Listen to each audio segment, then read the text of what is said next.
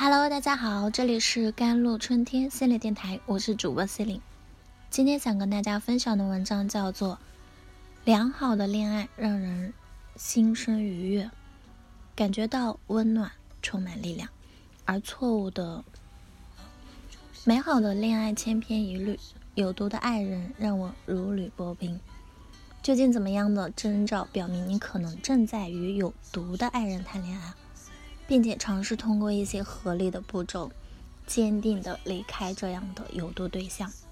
那些被有毒的爱人缠过的人群中，很大一部分都有身心受伤之体验。他们在亲密关系中很少或者几乎没有感受到成就感，没有感受到被爱，或者更糟的是，他们长期在情感上、认知上被忽视或虐待。不论是自己的父母，又或者是自己的朋友、同学、同事、闺蜜，我们都会看到和听到一些人在寻求爱与被爱的过程中所遇到的一些糟心的狗血事情。大多数关系呢，变得有毒的真正来源，或许不是因为你的错，而是因为你选择了这个错误的伴侣。如何来判断你选择的这位伴侣不适合你？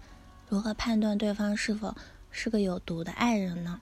首先，第一点征兆啊，对方在与你发生性关系的时候，总是不尊重你的想法。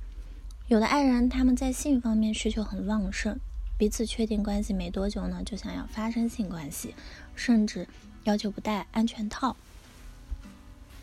注意，这就是一个值得警惕的信号。这种不安全行为呢？很有可能会让你的生活弄得一团糟。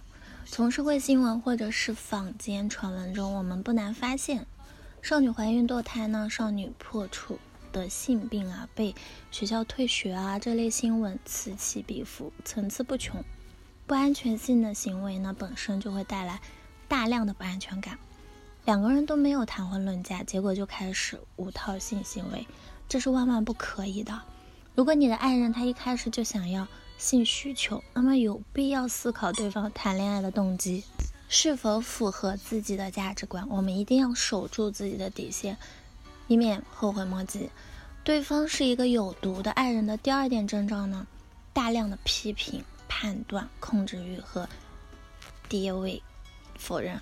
他们可能并没有比你年长多少，都是说出来的话很想像你的长辈那副“我都是为了你好”的样子。他们的批评和否认，往往对于你的爱情体验是极具破坏性的。这会摧毁你的尊严和主观能动性，让你觉得自己的判断失灵，仿佛离不开他。这种底位伴侣真的太让人下头了，仿佛自己找了个爹妈，天天来控制自己，限制自己的自由呢。对方是一个有毒的爱人的第三点征兆呢，肢体暴力倾向。情感冷暴力倾向与语言暴力，这三种暴力其实都还挺好分辨的。肢体暴力的伴侣，他可能在气急败坏的时候会将拳头挥向你；冷暴力的伴侣呢，不愿意主动解决问题，遇到问题呢，习惯性冷处理回避；而语言暴力的伴侣总是责骂、抱怨，甚至诅咒你了。这三种暴力很容易毁灭一个人的人格与全部价值感，像是泥石流，让你喘不过气来，你会感觉到绝望。当你觉得对方可能会变好的时候，对方会一次次刷新你的认知，你自己可能意识不到自己的问题。有的时候就好像烟瘾犯了，就算他知道自己的问题，他也没有办法改，他下次还敢的，因为存在暴力倾向和暴力行为这样的爱人的性格，往往具有。强烈的攻击性，随着时间的推移呢，你们的关系往往会逐渐恶化，对方变本加厉的可能性增加，你受伤的几率增加。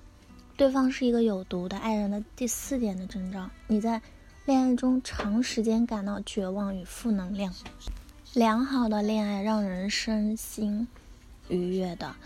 那感觉到温暖，充满力量，而错误的恋爱就会让人变得越来越糟糕，甚至影响自己的日常生活、工作。